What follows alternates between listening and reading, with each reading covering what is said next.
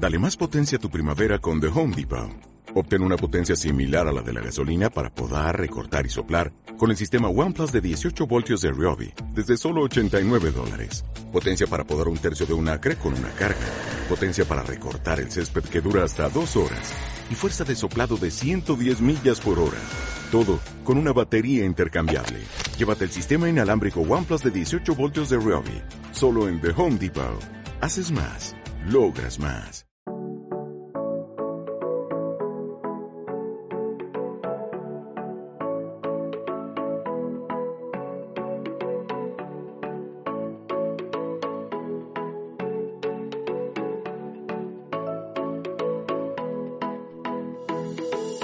Bienvenido a los podcasts de Sumando en Salud en la Radio. Desde Fundación Más que Ideas compartiremos contenidos de interés general y específicos relacionados con la salud. Podéis encontrarnos en www.fundacionmasquideas.org o en las principales redes sociales a través del hashtag Sumando en Salud. Os animamos a seguirnos y compartir nuestros podcasts para sumar en salud entre todos. El cáncer no solo afecta a la persona diagnosticada, sino también a sus familiares y entorno más cercano y más concretamente a quien asume el rol de cuidador, un pilar clave en el bienestar de quien vive con la enfermedad. Cuidar puede ser una experiencia gratificante, pero también exigente a nivel físico y emocional. En esta etapa es necesario buscar el equilibrio de todas las esferas, familiar, laboral, emocional, y cuidarse para poder cuidar. Pero, ¿cómo ofrecer un buen acompañamiento? ¿O cómo realizar mejor mi autocuidado? En este podcast descubrirás de la mano de especialistas pautas y consejos saludables para ello. En este podcast resolveremos todas estas dudas de la mano de Eva Frechilla, trabajadora social, Elvira García, enfermera oncorradioterápica, y Marta Lavado, psicooncóloga. Y escucharemos la experiencia personal de José Antonio Negrín. Este podcast está extraído de la jornada online que se celebró el 7 de abril de 2022 con la participación altruista de estos grandes profesionales y personas. Y ahora os dejamos con Hablemos de cáncer y personas cuidadoras, cómo dar apoyo y autocuidarse. Hola, muy buenas tardes. Soy Teresa Terren y formo parte del equipo de la Fundación Más Ideas. Encantada de saludaros y daros la bienvenida a este espacio virtual en el Día Mundial de la Salud, eh, día en el que se recuerda que la salud es un derecho básico y universal y en el que se subraya la importancia de tener una vida y hábitos saludables. Yo creo que el marco estupendo para celebrar el webinario eh, que tenemos hoy y que lleva por título Hablemos de cáncer y personas cuidadoras. ¿Cómo dar apoyo y autocuidarse? Os voy a presentar a las personas que nos acompañan en la sesión de hoy. Hablemos de cáncer y personas eh, cuidadoras. Comienzo por Eva Frechilla, trabajadora social y coordinadora de voluntariado de la Fundación Cálida San Pau, entidad miembro de la Federación Catalana de Entidades contra el Cáncer. Bienvenida, Eva. Muchas gracias. Gracias por contar conmigo. Gracias a ti por estar aquí hoy. Eh, os presento en segundo lugar a Elvira García, ella es enfermera oncorradioterápica, coordinadora del Servicio de Enfermería Oncológica Radioterápica del Instituto Catalán de Oncología de Badalona y también vocal de la Sociedad Española de Enfermería Oncológica. Bienvenida, Elvira. Muchas gracias. Eh, es una iniciativa buenísima. Gracias por contar con nosotros y, y bueno, espero que sirva de ayuda todo lo que se va a comentar esta tarde. Gracias. Seguro que sí, Elvira. Estamos también todos encantados de, teneros aquí con nosotros y os presento a Marta Lavado. Ella es psicóloga de la Asociación Española contra el Cáncer. Bienvenida, Marta. Muchas gracias. Un placer de estar hoy también acompañada para hablar de algo tan importante como la importancia de los cuidados de los familiares. Pues muchas gracias a ti. Y por último, pero no por ello menos importante y mucho menos hoy, solo que he presentado por orden alfabético, os presento a José Antonio Negrín quien nos va a aportar esa experiencia más personal. Así que muchas gracias, José Antonio, por compartirla hoy con nosotros. Nada, nada, muchas gracias. Muchas gracias a vosotros. Un honor, un placer estar con vosotros, compartir este, este ratito. Gracias. Pues muchas gracias por pasar este ratito de, la tarde con, nosotros, como decía, eh, destacando vuestra generosidad. Y bueno, pues hoy con nuestros invitados veremos cómo ofrecer ese mejor acompañamiento y cuidado ya que cuidar es una experiencia gratificante, pero no debemos olvidar que también exigente en muchas ocasiones, pues hay que adaptarse a nuevas circunstancias de nuestro ser querido o de nuestras circunstancias propias. Es necesario buscar un equilibrio de todas las esferas, familiar, laboral, emocional. y es muy importante, y no olvidemos, cuidarse a uno mismo para poder cuidar. Así que eh, voy a comenzar lanzando dos preguntas, aunque animo a la audiencia a que también nos traslade las suyas. Y bueno, pues eh, como estamos viendo, el cáncer no solo afecta a la persona diagnosticada, sino que también impacta en su entorno más cercano y especialmente en esa persona que asume el rol de cuidadora principal. No debemos olvidar que es un pilar clave en el bienestar de quien vive con la enfermedad. Así que, José Antonio, te quiero lanzar aquí la primera pregunta. Según tu experiencia propia, también eh, la de aquellas personas que conoces, pues eh, estás muy cerca de organizaciones de pacientes colaborando con, ellas. ¿Cómo definirías tú este impacto? El impacto, por decirlo de alguna forma, es impactante. es una redundancia, lo sé, pero lo cierto es que, en principio, tú lo que haces es negar la evidencia, ¿no? Intentas buscar eh, otras, otros escurridizos caminos para no llegar a la palabra bendita, ¿no? Que es el, que es el cáncer, ¿no? Y la verdad es que lo afrontas eh, pues como una especie de montaña rusa. Hay momentos en los que crees que esto es el fin de las cosas, otras veces que no, que te dices que es el principio de algo, de pelearlo. La palabra pelear ya luego lo hablaremos, no sé si es la más adecuada. Eso lo, lo dejamos, si quieres, un poquito más para, para más tarde. Pero el caso es que es muy impactante, muy impactante. Es una sensación, una, una tormenta de sensaciones que si además es tu primera vez, pues la verdad es que es que se lleva raro. Luego, en fin, la vida te lleva y te encuentras con más casos, encuentras entornos y parece que lo llevas con, de otra manera, ¿no? Pero el primero es un choque. Pues em, partiendo de esta experiencia personal que nos cuenta eh, José Antonio, quería preguntaros a, ti, Marta, como psicóloga, y a Eva, como trabajadora social, eh, por vuestra experiencia en el trato diario con, pacientes y, con familias. Según vuestra experiencia, eh, ¿cómo impacta ese diagnóstico de, un cáncer y también del proceso de, de la enfermedad en la familia, pero especialmente en el tema que hoy nos ocupa, en la persona que ejerce de manera principal ese cuidado. Si quieres comenzar, Marta. Sí, yo creo que una imagen a veces vale más que mil palabras y si representamos a la familia como si fuese una tela de araña donde cada miembro de la familia es una de las puntas y las uniones son ese vínculo que nos une cuando somos familiares, es evidente que cuando hay alguna alteración en uno de los miembros de la familia, toda la estructura familiar se ve alterada y cuán grande es la alteración que provoca el cáncer cuando llega a una familia, ¿no? Después la familia también se ve alterada porque aumentan los roles que tienes que desempeñar, las actividades que tienes que llevar a cabo, las decisiones que tienes que tomar y por supuesto la energía que empleas en cuidar. Y esto además aún es mayor en la persona que se define como cuidadora, aquella que, que está más cerca de los cuidados de la persona que padece el cáncer. ¿no? Elvira, eh, para ti, ¿cuál sería eh, ese impacto? ¿Cómo, ¿Cómo, crees que impacta? ¿Cómo lo ves tú en el día a día en, las atenciones que, ofrecéis? Mira, para, para mí creo que es muy importante el, saber estar. Eh, se habla de, ante un diagnóstico, se pasa por una, fase de duelo, ¿vale? Donde se habla, pues, de lo que es la negación, la negociación, la ira, la depresión, la aceptación finalmente. Entonces, tanto el paciente como, como el cuidador, como la persona de referencia de este paciente, pasan exactamente, desde mi punto de vista, las mismas fases. Solo que eh, entre ellos existe muchas veces un tabú, existe un un diálogo un poco trastocado con la intención de intentar proteger el uno al otro. Entonces, prácticamente la persona cuidadora pasa los mismos miedos o las mismas situaciones de, desajuste que el, que el paciente. Entonces, pues bueno, es muy importante pues estar, estar bien educado, estar bien informado para adelantarse a todo lo que, a todo lo que está por llegar. Eva, en tu opinión, ¿cómo, cómo ves tú este, este, primer impacto y también durante el proceso de, la enfermedad? bueno, yo como han dicho tanto Marta como Elvira, mm, sí que es verdad que cuando hay un diagnóstico de cáncer no es que toca solo a una persona, sino que toca todo el núcleo familiar, ¿no? Y en todas tus esferas, tanto en la parte social, en la parte laboral y en lo que es en tu familia. Yo siempre les comento ¿eh? a las personas que vienen aquí a Calida que, que la historia, ¿no? En un proceso de cáncer hay un protagonista, que lógicamente es la persona que lo está padeciendo, pero el resto, como en cualquier película, son coprotagonistas que tienen la mayor importancia para que todo se desarrolle.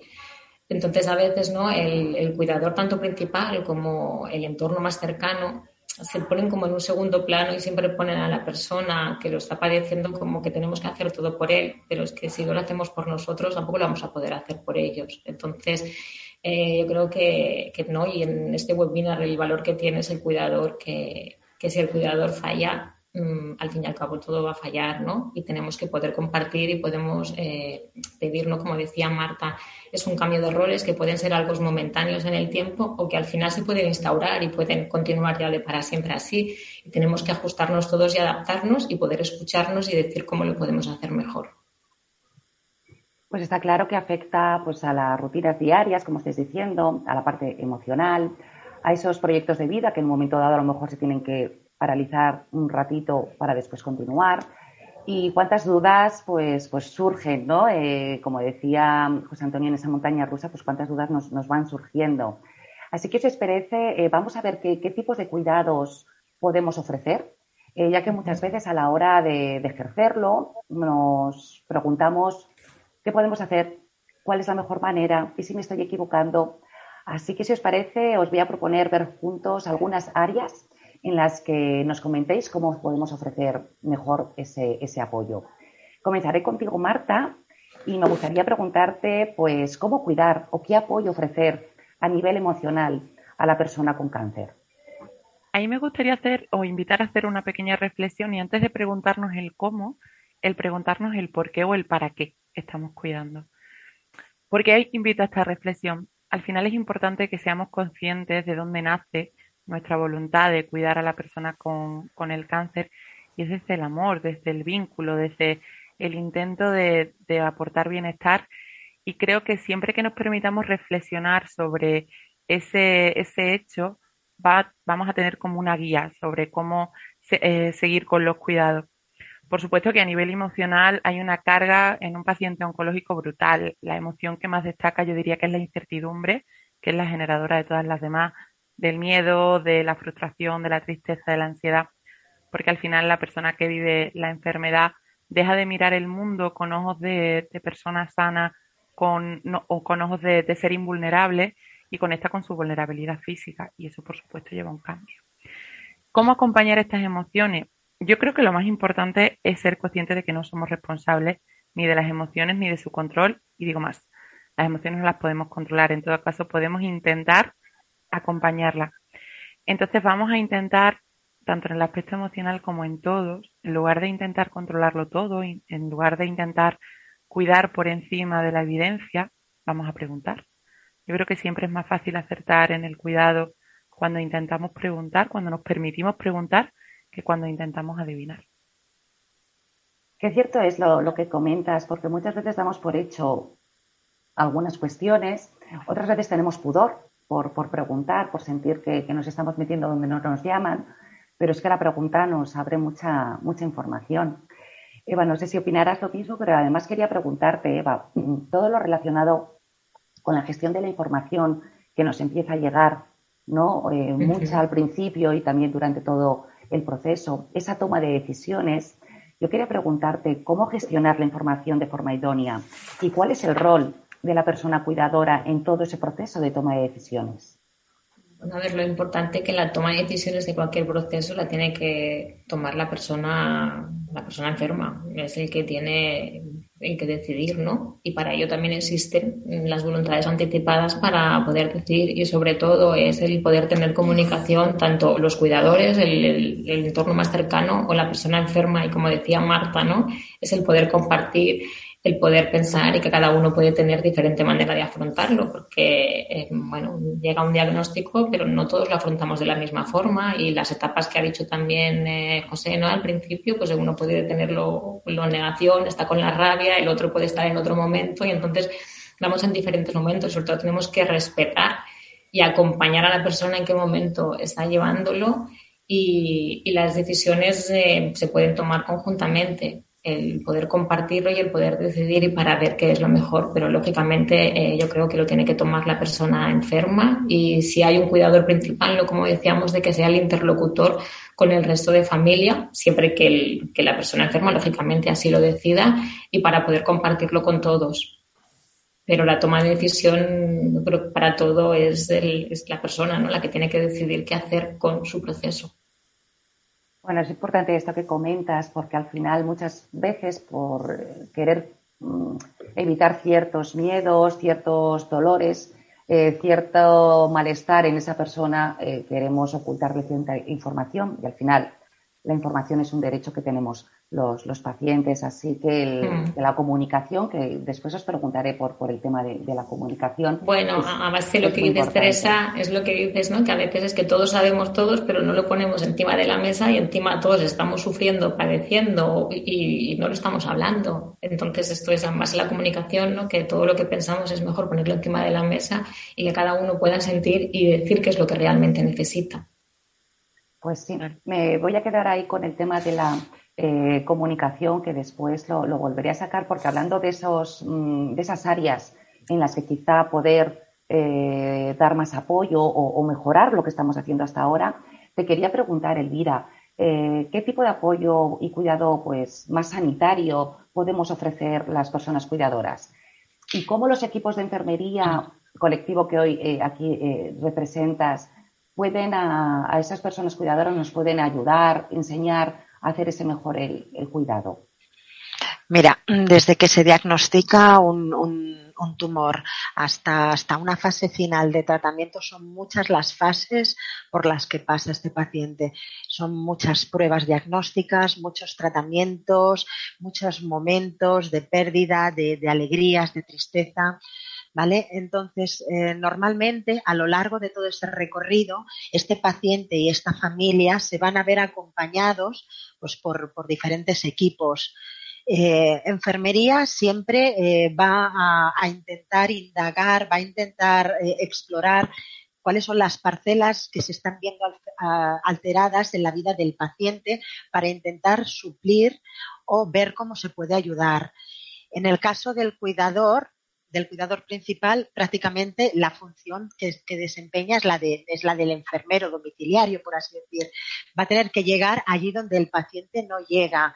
Entonces, pues es importante que este cuidador esté, esté bien, bien informado de, de, todo lo que se está pasando, de todas las fases por las que estamos pasando, de todas las toxicidades o de cómo hay que intentar eh, influir sobre la cura de estas toxicidades. Entonces, eh, el cuidador no tiene que tener miedo en, preguntar, en, pedir ayuda, en pedir recursos, en decir, oye, ¿cómo lo estoy haciendo? ¿En qué me estoy confundiendo? No tiene miedo a, pararse, a, hacer que alguien se pare y le escuche e intente ponerle un poquito en orden o, que intente darle esa pauta que va a hacer todo, todo más fácil, tanto para el paciente como para su propio, como para su propio bienestar. Porque si, si no se hace, si se quiere poder dar, dar salida a ese malestar, sin estar preparado, lo único que se va a generar es más frustración y más silencios en, esa, en ese entorno familiar. Y eso no, no beneficia ni, ni, al, ni al familiar que queremos eh, proteger, ni nos, ni nos va a beneficiar a nosotros como, como, como persona, como familia, como persona a la que amamos. Entonces, pues bueno, yo, yo diría, no, no, párate, pregunta, fórmate, todas las veces que necesites reclama esa ayuda ¿vale? Busca cuál es tu, persona de, contacto. Eh, si no lo entiendes, vuelve o busca otra alternativa. Pero hazlo, hazlo por tu propio bien y por el bien de la persona a la que estás cuidando. Qué bueno lo que dices, que, que no seamos tímidos a la hora de preguntar, que no sintamos culpa por preguntar algo dos veces. Yo siempre digo que al final mm, mucho más porcentaje de la población es ajena a cuestiones sanitarias entonces, no, nadie nos ha enseñado a, hacer ciertas cosas. Así que a partir de hoy, nada de miedos a, preguntar, seamos pacientes o, familiares. Y te diría que es importante filtrar, porque luego todo el mundo sabe de todo. Entonces, no, tienes que buscar a tu persona de referencia, aquella persona que quizás no tenga las, las palabras más técnicas, pero que, por, proximidad o, por, o porque se habla un mismo idioma, eh, entiendes. Entonces, pues bueno, eh, es importante. Así haremos. José Antonio, estamos hablando de algunas eh, áreas, algunas parcelas en las que se encuentran a lo largo de todo ese, proceso, pero hay algo claro que es el día a día, ¿no? estar en el hogar, estar juntos en la casa. Quería preguntarte, en tu opinión, en qué tareas cotidianas o qué cuestiones o quizá qué, qué detalles eh, podemos hacer para mejorar el cuidado diario de, nuestro ser querido. Permíteme, Teresa, antes, cuando he oído a, a Elvira, fijaros, yo creo que es la parte que más miedo le da al cuidador, ¿no? La parte de suplir el enfermero o los cuidados que se supone que el profesional debe de, cubrir, ¿no? Y sí que es verdad, uno quiere de alguna forma ser el segundo enfermero, el enfermero de la casa, ¿no? Y ahí entra el miedo, ¿eh? No creáis que no, es una situación un poco extravagante de si lo haremos bien, si no lo haremos bien, que muchas veces lo de la pregunta tampoco quieres atosigar, porque preguntas al enfermo, preguntas al médico, preguntas al enfermero, y al final, pues es la, la responsabilidad la que te puede. Yo, cuando hacías la pregunta, pensaba en esto, no pensaba, digo, bueno, mm, a ver, quiero recordar todo el proceso y quiero recordar que, sobre todo, al final yo creo que lo que más agradecían eh, los, los, los, enfermos era que les dieras paz, paz y amor, aunque suene un poco cursilón, pero al final que se sienten que estás ahí, ¿no? Y eso es algo que, aunque no lo creáis, es más difícil de hacer porque eh, el que des paz, ¿con qué palabras? ¿Cuáles son las palabras adecuadas? ¿Cuál es el verbo preciso? ¿no? O lo del amor, que sin ser empalagoso, sin, decir, sin ser pesado. ¿no? En nuestras tareas diarias, como has preguntado, mm, yo la verdad es que tampoco lo tenía pautado, no tenía, sabía que había que dar una heparina o había que darle una pastilla, pero ella también lo sabía. Mm, tal vez el hecho de que tú fueras a dársela, tú dijeras qué tal te ha caído, cómo te ha sentado esto, descansa, eso no es ser el enfermero, porque a fin de cuentas la parte médica ya está, ella misma lo, lo cubría, ¿no? Pero sí el que dice, bueno, aquí estoy, haz de mí lo que, lo que quieras, ¿no? Y eso es un poco, yo creo que casi, casi más que lo de, lo de ser enfermero que está, eso te asusta, te asusta mucho el ser enfermero. Y sin embargo, bueno, pues decir a alguien, oye, que estoy aquí, haz de mí lo que necesites, pues es, es al final, es lo que intentábamos hacer en casa. Sí, es, es justo eso, yo creo, es el acompañar. Muchas veces no es cómo haces las o qué es lo que haces, sino el cómo lo haces. El, tocar, el, abrazar, el, sentir que estás al lado de, esta persona. Eh, mm. Entonces creo que, que, para eso no hay que ser un gran profesional, para eso hay que ser una gran persona y, y estar preparado pues, pues para eso. Y sin ser empalagoso, ¿eh? Y sin estar, Dios mío, no, no. Yo creo que con esa distancia, con la distancia que necesita el enfermo, decir, mira, no me toques la nariz, ¿eh? ¿no? Pero estate ahí, no te vayas muy lejos. Es más, eh, queremos decir que con este, estas charlas, eh, al contrario, no, no, no se intenta que nadie ocupe un rol que no le corresponde, porque los servicios de enfermería nos atienden y simplemente nos dan pautas para seguir esa adherencia al tratamiento en, casa. Pero, como bien dices, a veces se asusta o, al, o todo lo contrario. Y estaba diciendo, no me acerco sin querer acercarme más de lo necesario para dejar su espacio y su autonomía. Esto lo tenemos que recordar. Por eso os quería hablar de cómo evitar caer en esa sobreprotección, con todo el amor del mundo, como estamos diciendo. Pero quizá de alguna manera a veces nos excedemos en ese cuidado y de alguna manera limitamos la autonomía de, nuestro ser querido. Eva, ¿tú cómo, cómo, lo ves? ¿Cómo no caer en esa sobreprotección o darnos cuenta de que lo estamos haciendo, que a veces no somos conscientes? Bueno, yo creo que es la parte fundamental es comunicarnos, el poder hablar, ¿no? Como bien decía ahora José, eh, igual te dicen, oye, déjame, ¿no? Mm, no necesito esto. Cuando lo necesite, o sea, tiene que haber una comunicación entre las dos partes entre que uno sea capaz de decir necesito para que el otro no te pregunte qué todo el rato qué es lo que necesitas. Entonces, cuando llega esta, a este acuerdo entre las dos partes, donde cuando yo necesite te lo pediré, pero no me atosigues, porque si puedo poner la mesa, la voy a poner, o si puedo ponerme a cocinar, lo voy a hacer, y si no, te lo pediré. Que también no quita esto de que igual me pides algo y en aquel momento no te lo puede hacer el cuidador, ¿no? Y, como comentaba al principio Marta, ¿no? cuando ha hecho la metáfora de la telearaña, también en todo este sistema familiar que tenemos en esta red social que tenemos, igual hay personas de que tienen una habilidad que no la tiene otra. Entonces, cuando tenemos esta comunicación, pues oye, si yo no Em, toca pinchar y no sé, eh, o me da cosa, ¿no?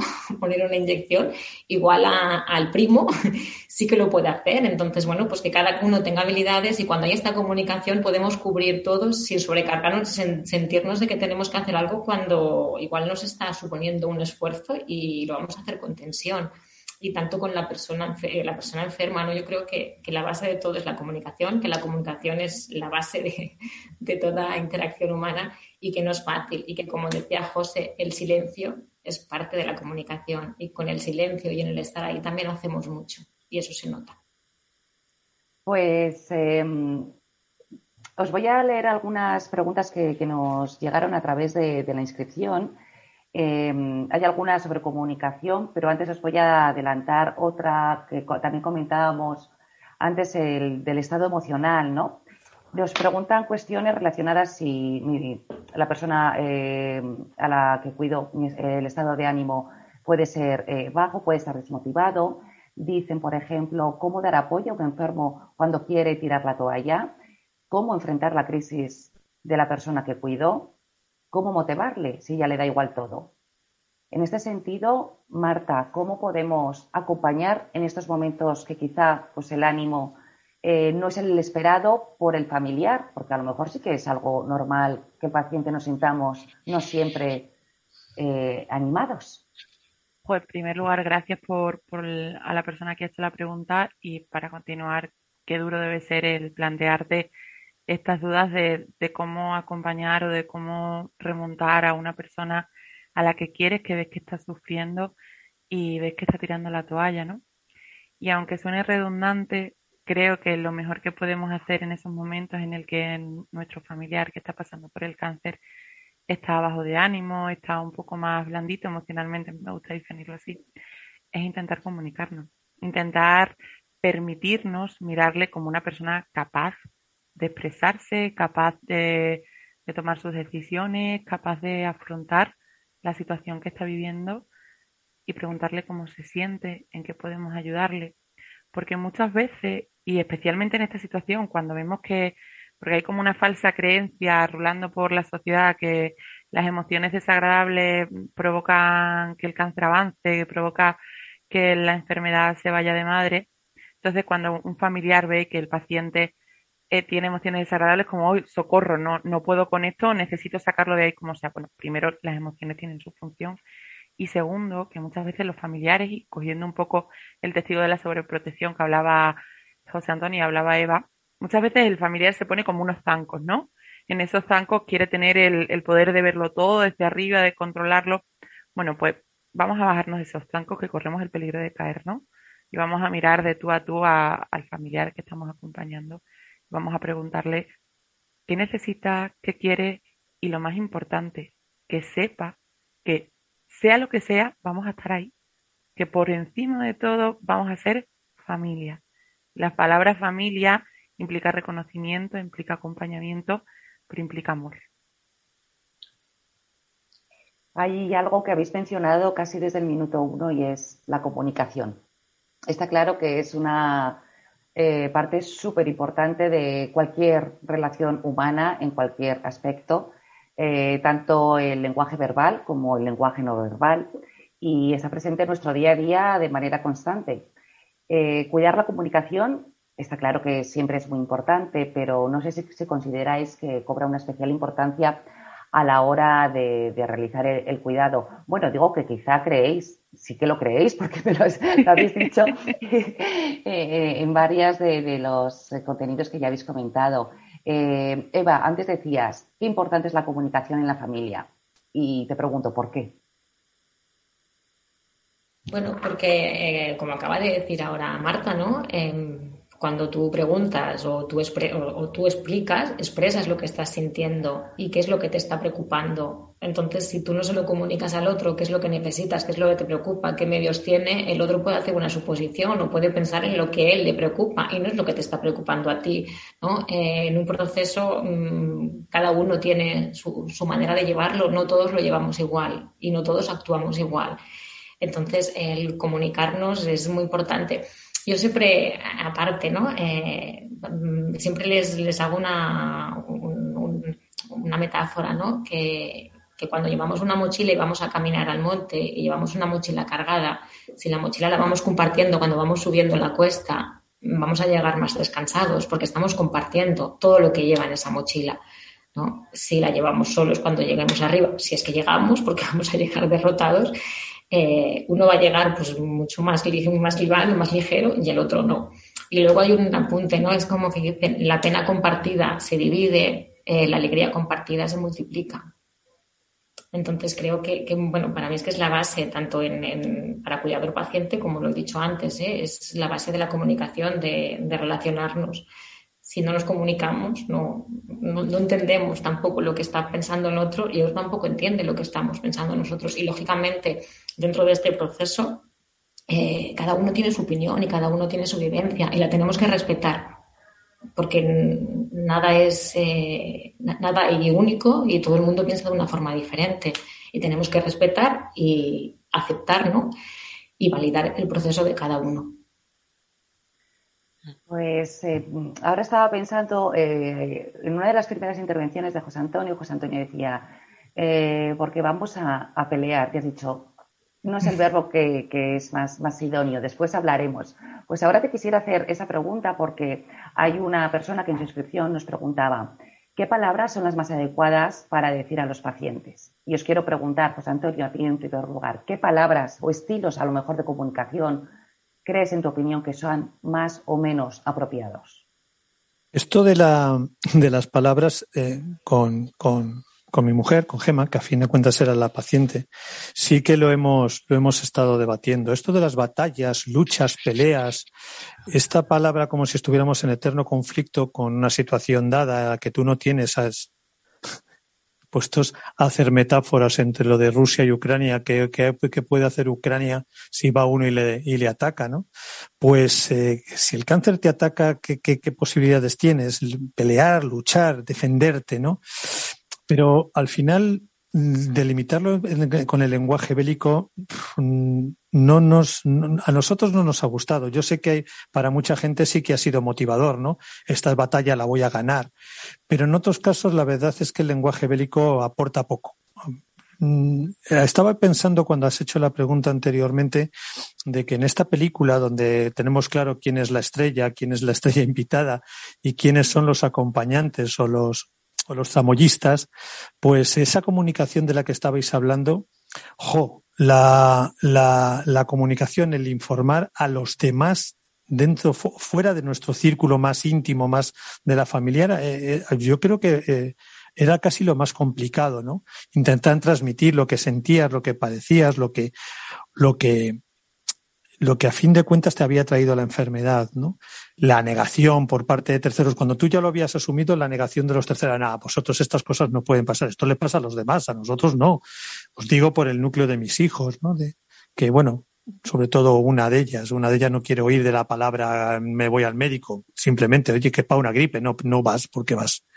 O sea que palabras, la lucha, tampoco ayuda mucho eso del ánimo cuando te va, llegas uno, le estás contando, jo, mira qué problemón tengo, y ánimo. Dice, ya, ya sé lo que me estás contando, pero a lo mejor no necesitas por la, eh, vosotros os acordáis del adagio bíblico ese que decía, por sus obras le conoceréis.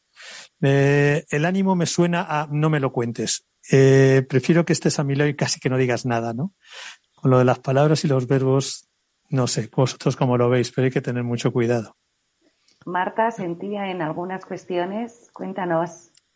Es que mm, retuiteo o, subrayo todas las palabras que, ha dicho José Antonio y yo las englobo como en dos esferas, ¿no? Por un lado, el lenguaje, el lenguaje bélico nos va a poner en una situación de conflicto y creo que el cáncer en sí, por definición, ya trae bastante sufrimiento, bastante malestar emocional, como para que el lenguaje, que el lenguaje determina un poco cómo miramos nosotros el mundo, para meterle otro conflicto añadido. Yo creo que no es necesario.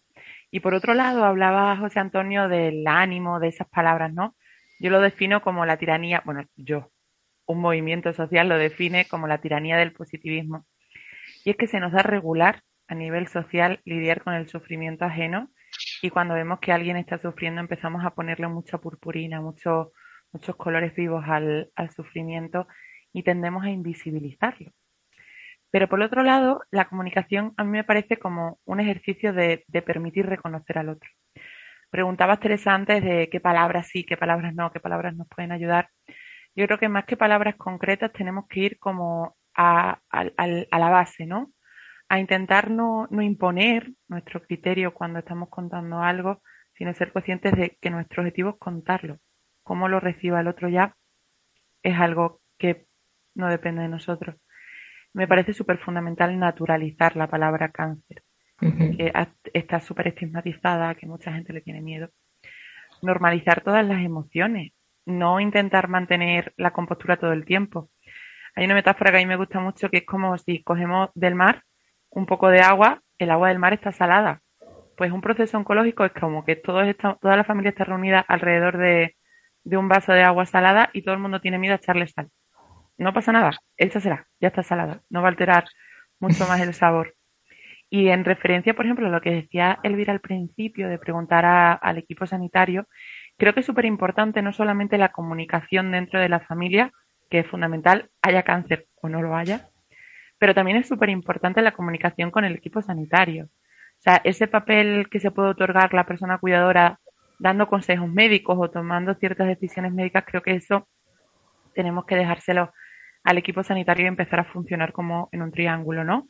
Donde esté el paciente, estén los familiares, pero que esté también el equipo sanitario incluido y que la comunicación fluya de forma natural, sin tabúes, de forma simétrica, siendo consciente de que cada uno afronta su ritmo como en una buena orquesta, pero permitiéndonos sonar. Mira, eh, a colación de lo que comentaba de, esa comunicación con el personal sanitario, eh, Mira, sí, para mí es fundamental no mentir.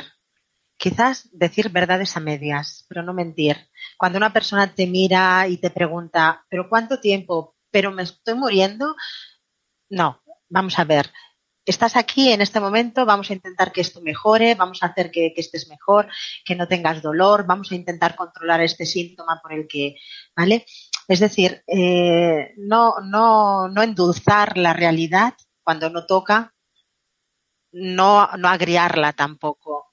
Es decir, ir viendo qué es lo que quiere saber la persona en cada momento e ir adaptando esas respuestas a lo que está preparada a escuchar. Entonces, pues bueno, para mí eso es una premisa, el, no mentir y, decir verdades a medias cuando, cuando quiere escuchar verdades a medias. No, no estamos obligados a decir la verdad, ni a, ni a, ni a, plasmar, ni a hablar de porcentajes. No, no. Simplemente, pues bueno, vamos un paso detrás de otro. Eh, este objetivo es el que tenemos aquí ahora. Mañana ya veremos lo que pasa. Pues bueno, el tema de la comunicación la verdad es que es muy interesante y da para un webinario entero.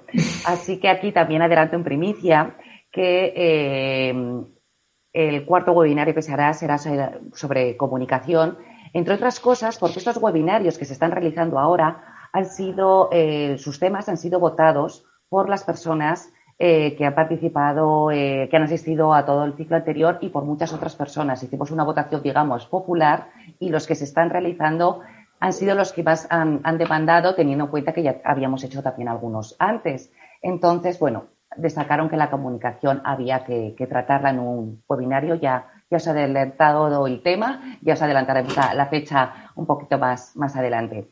Digamos que este webinario de hoy, por un lado, era cómo mejorar todo ese apoyo, pero por otro lado también cómo hacer mi cuidado conmigo mismo, ese autocuidado del que hablábamos, porque cuando nos ocupamos del de los demás, a veces es fácil dejar de lado propias necesidades o que nuestra salud física y emocional también se vea resentida o, comprometida. Sobre todo si hay situaciones que, se prolongan en, el tiempo. Eh, en estos momentos quizás más necesario que nunca lo de cuidándote bien, cuidarás mejor a tu ser querido. No sé cómo lo veis vosotros, no sé, eh, Marta, antes hablabas, por ejemplo, de cómo podemos cuidar a nivel emocional a la persona afectada, pero ¿cómo nos podemos cuidar a nivel emocional las personas cuidadoras?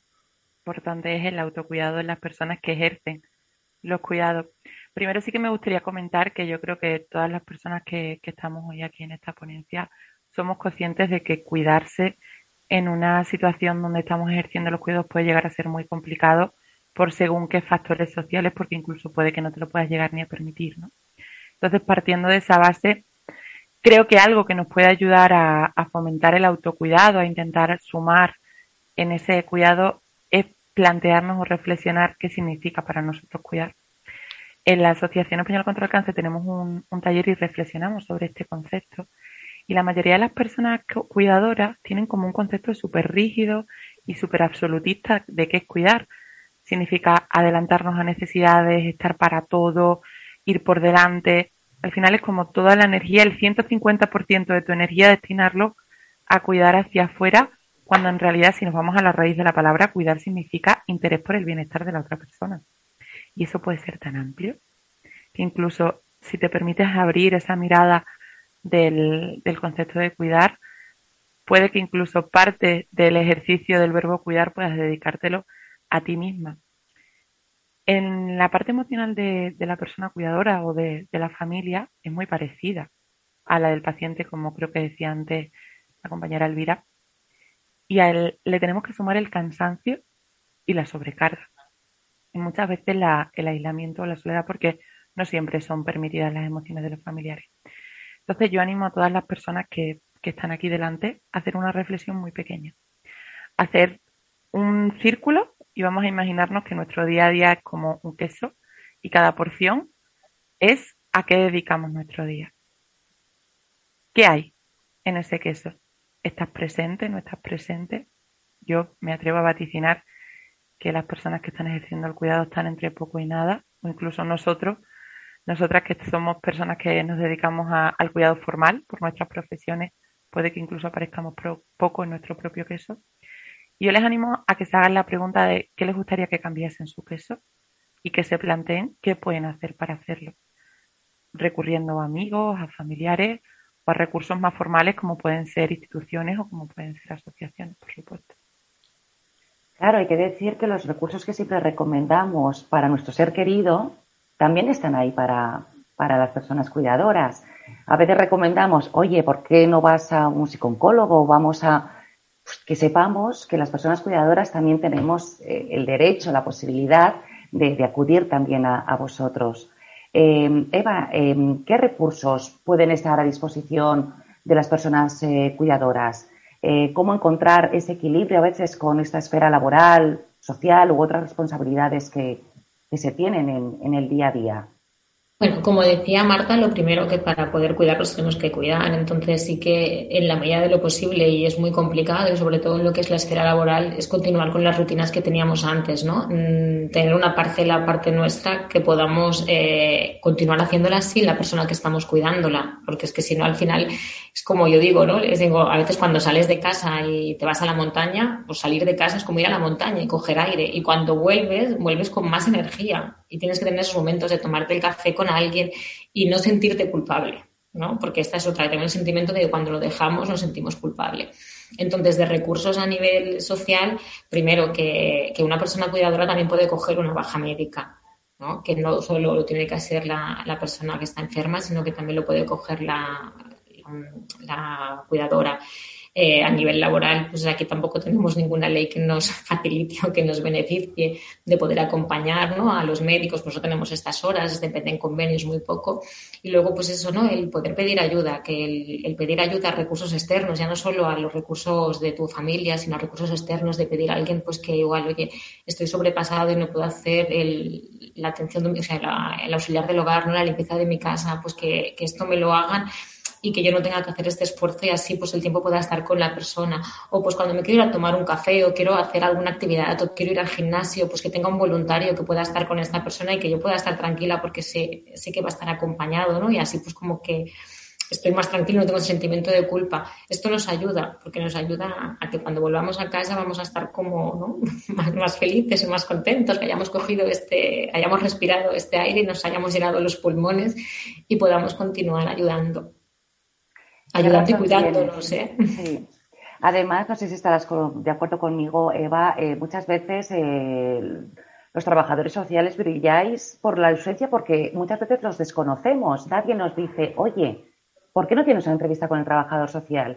Desde aquí animo a muchas de las personas eh, que nos estáis escuchando, si tenéis estas inquietudes, tener una entrevista con el trabajador social porque nos eh, abren y nos eh, plantean un escenario de, muchas posibilidades que a lo mejor en este momento no, no son necesarias, pero sí a lo mejor más adelante. Pongamos también a un trabajador social en, en nuestra vida. Es verdad, es, es muy importante. No, y aparte es aprender, ¿no? También a poder saber poner, poner límites. Es lo que he comentado antes, que igual tú puedes pedir algo y en ese momento te dicen que no, pero que no quiere decir que pasado mañana lo puedan hacer y no nos tenemos que sentir culpables por decir que no, pues oye, pues hoy no te puedo acompañar al médico, pero igual mañana sí que puedo, ¿no? Que el, poner el límite para, para cuidarnos es que si Hoy me decía una compañera, ¿no? Porque les decía que, ¿no? Pues el autocuidado y me ha hecho una metáfora que nunca había escuchado, ¿no? Tú cuando me decía ella, cuando te montas en un avión y te dicen, ¿no? Pues ponte el cinturón, que te enseñan la mascarilla y todo, eh, te dicen, eh, antes de poner la mascarilla al compañero, póntela tú.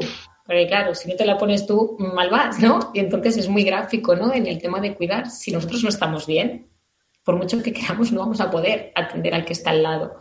Y, cuando me lo ha dicho, yo nunca había tenido la metáfora. Y es verdad, es que si, si no estamos bien nosotros, por mucho que queramos, intentamos, es que no vamos a poder ayudar. Pues muchas gracias. Bueno, estaréis conmigo que está siendo el webinario de las metáforas, pero, las, pero os las agradecemos mucho porque el hecho de, ver cuestiones gráficas, de imaginarnos esa situación ahora que acabas de contar de la mascarilla, nos, nos hace eh, pues, eh, tomar conciencia también de, de otra manera. Porque, Elvira, cuán importante es a las personas cuidadoras cuidar de su propia salud en estos momentos de un proceso de enfermedad de, un ser querido. ¿Cómo podemos mejorar en este sentido? Bueno, obviamente es, fundamental, ¿vale? Cuando, cuando uno no está bien consigo mismo, eh, es muy difícil que pueda aportar o que pueda dar salida a, las necesidades de otra persona. Entonces, pues bueno, hay que pararse a escuchar cuáles son tus propias necesidades, hay que saber hay que ser consciente de cuáles son tus, tus límites e intentar, pues bueno, pedir ayuda allí donde tú no llegas, pues con, familia, con los recursos sociales, como, como comentaba Eva, bueno, eh, con aquello que se necesita en cada momento. Además, es fundamental porque si no se, se, puede dar la situación completamente inversa. Cuando una persona durante mucho tiempo arrastra este, esta fatiga emocional, se puede dar lo que se llama la claudicación familiar. Y esto es, lo, es quizás lo peor que puede pasar. Es, es, cuando a tu cargo tienes a una persona enferma y, y, estás cansado de esa situación, eh, no, no, puedes, no puedes seguir aportando y, y, sufres un bloqueo. Hay veces que, que una persona puede puede llegar a desear, a ver cuándo acaba esto. Y esto puede generar una frustración importante. Entonces, para que esto no suceda, quizás hay que empezar a poner eh, diques con anterioridad. Hay que pedir ayuda, hay que, hay que desconectar, hay que buscar ese espacio, esa, esa porción del queso eh, que es tuya y que va a ser tuya y que, y que va a hacer que tú luego puedas estar mejor. ¿Vale? Entonces es fundamental conocer esos límites y, y pedir ayuda para suplir, para suplir allí donde tú no, donde tú no llegas, para que, bueno, podamos ir haciendo todo el recorrido con, con normalidad y de un modo sano, de un modo sano, con salud eh, psicológica a todo nivel. Yo quería hacer un apunte, Teresa, lo que decías antes de las, de las palabras, eh, de la lucha, del, del, estar. Yo creo que una de las palabras ¿no? que podemos utilizar dentro del proceso es adaptarnos. Es, bueno, es una situación, como pueden ser muchas otras, ¿no? Pero en el proceso de enfermedad y nos hemos de adaptar a ello, ¿no? Y ahora, como está diciendo Alvira, el proceso es, es, muy largo y, bueno, van sucediendo cosas y como decía también al principio José Antonio, en la montaña rusa, ¿no? Que va, viene, sube y baja. Eh, pues en estos momentos sí que tenemos que ir eh, adaptándonos a lo que a lo que tenemos en ese momento y no pensar si ahora vamos a estar arriba o vamos a estar abajo, sino cuando llegue ya veremos que mm. tengamos las herramientas que nos las puedan dar, pero tampoco anticiparnos y adaptarnos a lo que hay, porque, como he comentado al principio, ¿no? Mm, vamos a ver un cambio de roles que igual se perpetúan en un tiempo o ese cambio de roles es para siempre. Y entonces nos tenemos que adaptar a ello. O cuando una persona ya deja de trabajar, ¿no? La, la persona enferma crea una incapacidad, se tiene que adaptar a ello. Es una parte del ciclo vital y cuando cae una enfermedad nos adaptamos a ello. Entonces yo creo que no es ni luchar, ¿no? sino es adaptarnos y, bueno, es algo que nos ha llegado de una manera imprevista y, tenemos que hacer frente a la situación de la mejor manera y adaptarnos a las cosas que nos van viniendo conjuntamente todos, ¿no? Con toda la familia y las amistades y toda la red social que tengamos. Me gusta eso de, adaptarnos. José Antonio, nos están diciendo, pues eso, qué importante buscar esos espacios de respiro, esos espacios de intimidad. Pero bueno, ahora nos cuéntanos en tu experiencia, quizá a veces es un poco difícil el encontrar esos espacios o nos da apuro encontrar esos espacios. ¿Algún consejo para las personas que se encuentran por una situación eh, parecida a, la tuya o mm. en tu proceso? Lo primero es confirmar todo lo que habéis dicho, efectivamente. O sea, como, eh, causante de todo aquello, desde luego sí, sí, es, todo lo que habéis dicho pasa por ello. Primero por el hecho de, de, que, bueno, con la que tenemos yo no voy a estar peor que tú, yo no tengo que estar malo, yo te, vamos por Dios, ya tenemos bastante con lo tuyo. No, no, eso ha pasado. Y a, mí me ha pasado, me ha pasado de decir aquello de, bueno, estoy yo como para quejarme, ¿no? Eh, podías estar doblado y decir, no, no, ni mucho menos, es que lo mío es una nimiedad. Le quitas importancia a determinados procesos en los que a lo mejor pues eh, puedes entrar en bucle y al final ser una rémora en vez de, en vez de intentar ayudar, ¿no? Y sí, es que, es que cuando según ibais hablando, yo me estaba perfectamente identificando con que, bueno, es que yo no tengo derecho a, a quejarme ni tengo derecho porque bastante tenemos, ¿no? Y, y muchas veces pasa lo contrario, dices, bueno, mmm, yo también quiero mi mimito, yo también quiero, en fin, hacedme un poquito de caso, que estáis todos estupendos y yo estoy hecho un asco, ¿no? Pasan las dos cosas, ¿eh? Y, y conocemos nosotros en, de, de amigos, compañeros del proceso, que, que, en fin, que se ha llevado bastante mal esto, que como diciendo el cuidador dice, oye, que quiero mi minuto de gloria, ¿no? O sea, que ni una cosa de abandono, ni por otro lado dejar de menoscabo, dice, bueno, con bastante tenemos ya con la enfermedad como para que tú venga aquí pidiendo árnica, ¿no? ¿Qué necesitamos? ¿Qué necesitas? Bueno, mmm, paz, la paz de la misma paz que intentas dar a los demás, pues autoadmitírsela a la paciente que la tengas tú, que tengas, en mi caso, no sé, yo hubo un momento de cierto determinismo, ¿no? Tal vez determinismo cristiano, si queremos darle un apellido, ¿no? Decir aquello, bueno, pues esto es lo que hay, ¿no? ¿Qué capacidad tengo yo para intentar solucionar? Y eso también te ayudaba para decir aquello de, bueno, aquí me tienes, ¿no? Pero no nos vamos a engañar, eso queda muy bien dentro de la filosofía cristiana, si queréis, desde este punto de vista. Pero uno necesita eso, su minuto. lo, de la, lo de la tarta, en las porciones de la tarta, a qué dedicas mi tiempo. Al final, y eso lo hablábamos hace poco, eh, mi mujer y yo, decía, bueno, yo creo que estábamos demasiado dedicados a determinadas cosas y tenemos que a lo mejor tener ese minuto de gloria para nosotros, ¿no? Que nos haga que nos haga sentirnos nosotros. O sea, que decir, ah, mira, estoy haciendo algo que me apetece, vaya, me ha aburrido, pues me vuelvo a hacer lo que tengo que hacer. No lo sé. Yo creo que sí, que hay que ser conscientes de esa tarta, ¿eh? de ese tiempo, de tener ese minuto para nosotros, para ti, para mí, para. Y que en ese nosotros es nosotros a lo mejor, ¿eh? O sea, ya no es decir yo estoy dedicando mi tiempo a ella, no que nosotros nos dediquemos ese tiempo a nosotros. Yo creo que por ahí van los tiros. No lo sé. Pues ¿sabéis qué pregunta nos hacía llegar una persona a través de suscripción? ¿Cómo cuidar al cuidador principal? Al final esto es como un poco una cadena de valor, ¿no? Eh, claro, al final todos nos debemos quizá cuidar. ¿Qué pensáis? ¿Cómo cuidar al cuidador principal? Quizá también preguntando qué necesitas. supuesto. No, por supuesto, ¿no? Porque lo que comenta, bueno, pienso que lo he comentado antes, de que si tú tienes una habilidad y tú crees que le puedes ofrecer ayuda, es decírselo. No, es como a veces, ¿no? Que te dicen, no, es que me dices, si necesitas algo, yo te puedo ayudar. No es si necesito algo, es ¿qué necesitas?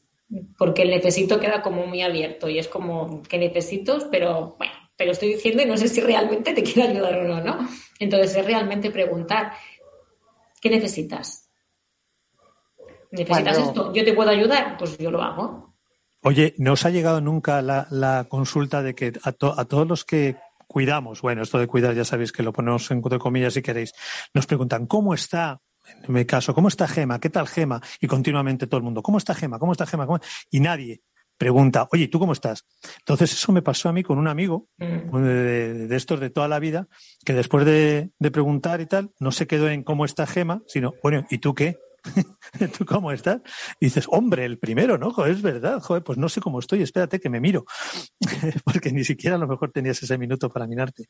Que te pregunten cómo estás, ¿no? Sí, eso es importante. No es lo que decíamos, está el protagonista y están los, los coprotagonistas, que también hacen una función muy importante y, y en darles el valor, ¿no? Yo creo que todas las personas que son cuidadoras tienen un valor muy importante dentro del proceso y que, bueno, yo siempre he pensado, ¿eh?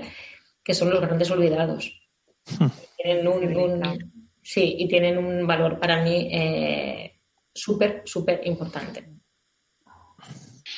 además hay que, hay que normalizar la situación. Tienen derecho a quejarse, tienen derecho a llorar, a tener miedo. Entonces, pues bueno, hay que decirles, oye, que si te pasa, que es normal, que es normal. Si necesitas ayuda, tenemos estos recursos. Tienes que dejar esa puerta abierta para, para que ellos reclamen y que puedan coger lo que necesitan.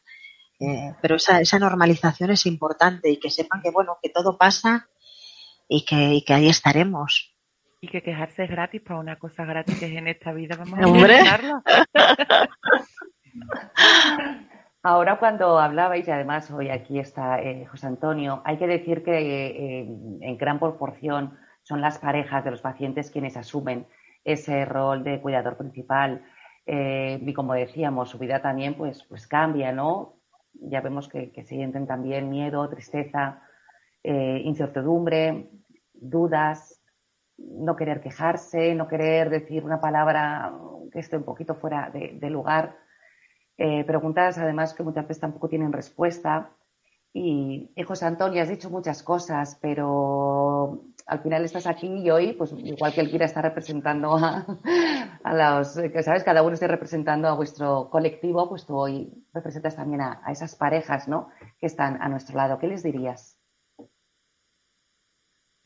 ¿Y, quién soy yo? No, diría que quién bueno, pues alguien que está compartiendo con nosotros un, café y está bien contarnos sí, también Teresa, pero al final es que cada persona es un mundo, ¿no? ¿Qué le dirías, Jolín? Por lo que dije al principio, paz y amor, pues, sobre todo amor. Si es que eh, una pareja, se, yo creo que se fundamenta en eso, es que no hay, no hay mucho más. Eh, decía San Agustín que ama y deja lo demás, ¿no? Y lo demás no importa. Pues es eso, ¿no? Es la idea de que, bueno, pues hay una nueva situación, pero eres tú. Eh, hay un, hay que cambiar el esquema, hay que cambiar los horarios, pero vale, son para ti. Y, y ella igual. Si es que, si es que no, hay poca, poca, poca enseñanza en todo esto. Es saber asumir los ritmos, los tiempos, los besos, los abrazos. No me agotó, no me autosigue, sino pensar aquello, ya no me amas. No, es decir, bueno, es que no es el momento a lo mejor. Yo qué sé, cómo deciroslo. Yo, es que es eso. Lo Pero te agradecemos, te agradecemos mucho, eh, José Antonio, que lo compartas, porque habrá gente que nos esté escuchando que esté comenzando ese proceso que, gracias eh, vosotros lleváis ya un poquito largo el, el, camino y entonces es eh, estupendo poder escucharte porque habrá mucha gente que también se identifique contigo.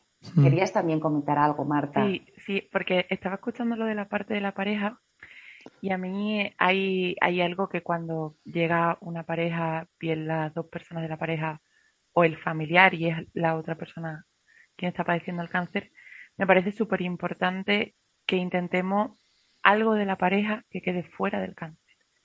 Que podamos seguir existiendo como pareja. Que el cáncer no se lo coma todo, porque si lo permitimos, el cáncer hace y borra la pareja, borra los roles, los vínculos y lo borra todo. Entonces, que sea una parcelita pequeña que identifique a la pareja como tal, sea lo que sea, si es ver una peli de miedo los domingos, genial.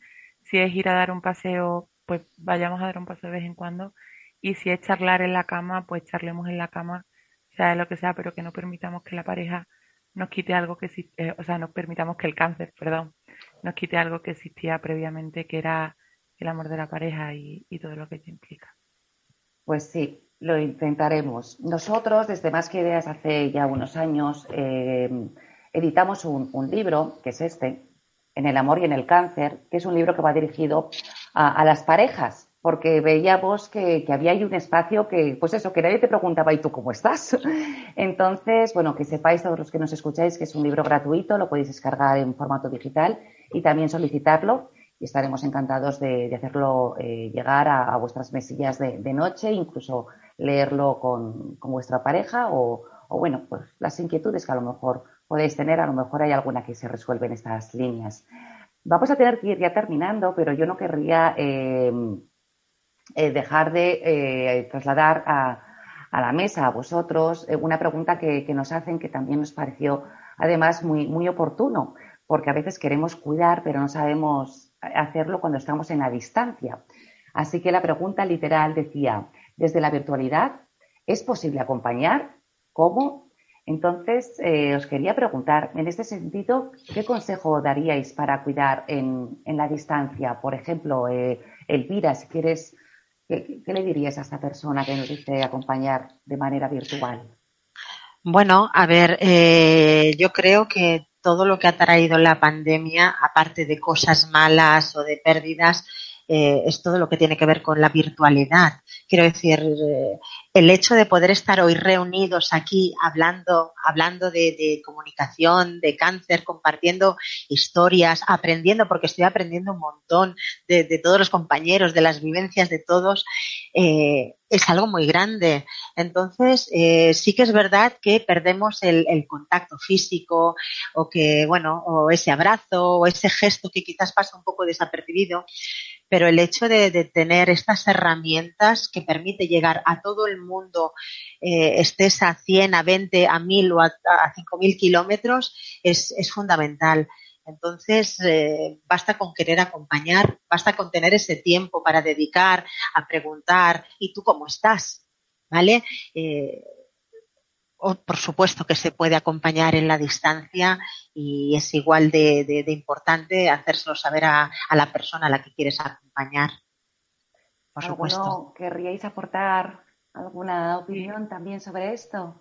A mí me gustaría decir que hay como dos formas de cuidar en la distancia. Una es a la persona que está afrontando el cáncer, que como siempre decir que necesita, o de una forma más invisible. Recuerdo una, una paciente que cada domingo tomaba el vermú con, con su hermana que vivían a muchos kilómetros de distancia y era una forma, lo tomaban en, online por videollamada y era una forma de un cuidado invisible y por otra parte también podemos participar en los cuidados en la distancia preguntándole al cuidador o la cuidadora principal qué podemos hacer desde la compra online, un trámite burocrático o incluso gestionar alguna cita médica. Hay muchas cosas que podemos hacer siempre y cuando permitamos abrir la mirada sobre qué es cuidar.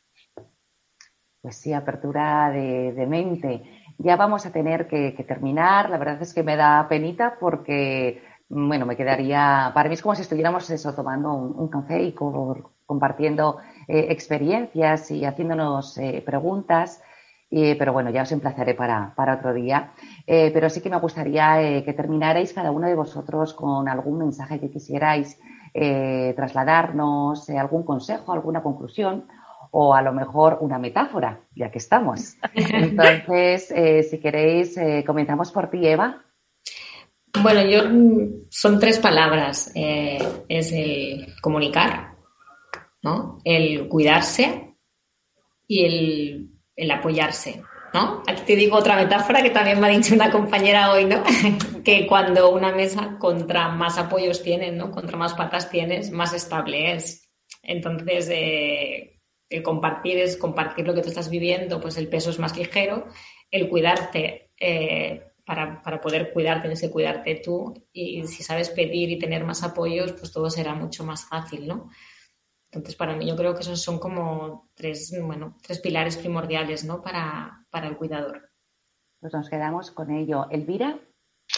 Bueno, yo, yo mi, mi, mi reflexión sería que es importante romper tabús, que romper esas barreras que creamos muchas veces de un modo inconsciente incluso que el cáncer hoy por hoy eh, es una enfermedad más, que se puede cronificar y una persona con cáncer puede morir en, 50 años y, que es importante hablar de, los miedos que se generan, porque en cuanto, en cuanto compartes ya ese problema, ese miedo, ya estás viendo parte de la solución. Entonces, eh, haría que intentáramos encontrar siempre ese canal pues también lo, apuntamos.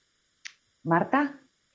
A mí me gustaría que, las personas familiares que están hoy conectados a, este webinar volviesen a conectar con ese queso o si no lo han hecho que lo hagan, planteándose qué les gustaría hacer para cambiar ese queso, reconociéndose como personas merecedoras de cuidados propios, pero también de cuidados ajenos, y también felicitar y que se feliciten por cómo están haciendo el cuidado, porque sea como lo sea, lo están haciendo desde el amor y eso ya creo que vale mucho. Pues gracias, sí, qué bonitas palabras. Y José Antonio, me gustaría que, tú nos hicieras esa conclusión final. Bueno, dejemos a John Lennon que lo diga, ¿no? All you need is love. Todo lo que necesitas es amor. Yo creo que sí. Yo creo que es que es el centro de todo, ¿no? En esta, en este debate, en este café que hemos tomado virtual, al final, cuando estabais hablando, yo creo que sí, que qué importante es esto de lo virtual. Nos ha dado oportunidades que no. Pero cómo de echamos de menos ese abrazo, ¿no? Que al final a ese paciente de la distancia, yo creo que terminas diciendo que yo, bueno, a ver si te veo pronto y te achucho, ¿no? Pues ese, esa, esa ventaja de lo virtual, pues que también nos haga pensar que, que, fin, que lo importante es ese, ese amor, ¿no? Ese amor de todo sea virtual a la distancia, que sepamos que estamos todos, ¿no? Que estamos unos con otros y que podemos acudir a un médico, a un trabajador social, a un psicooncólogo, porque sabemos que hay ese amor en tu profesión y en tu dedicación hacia los demás. Nada más.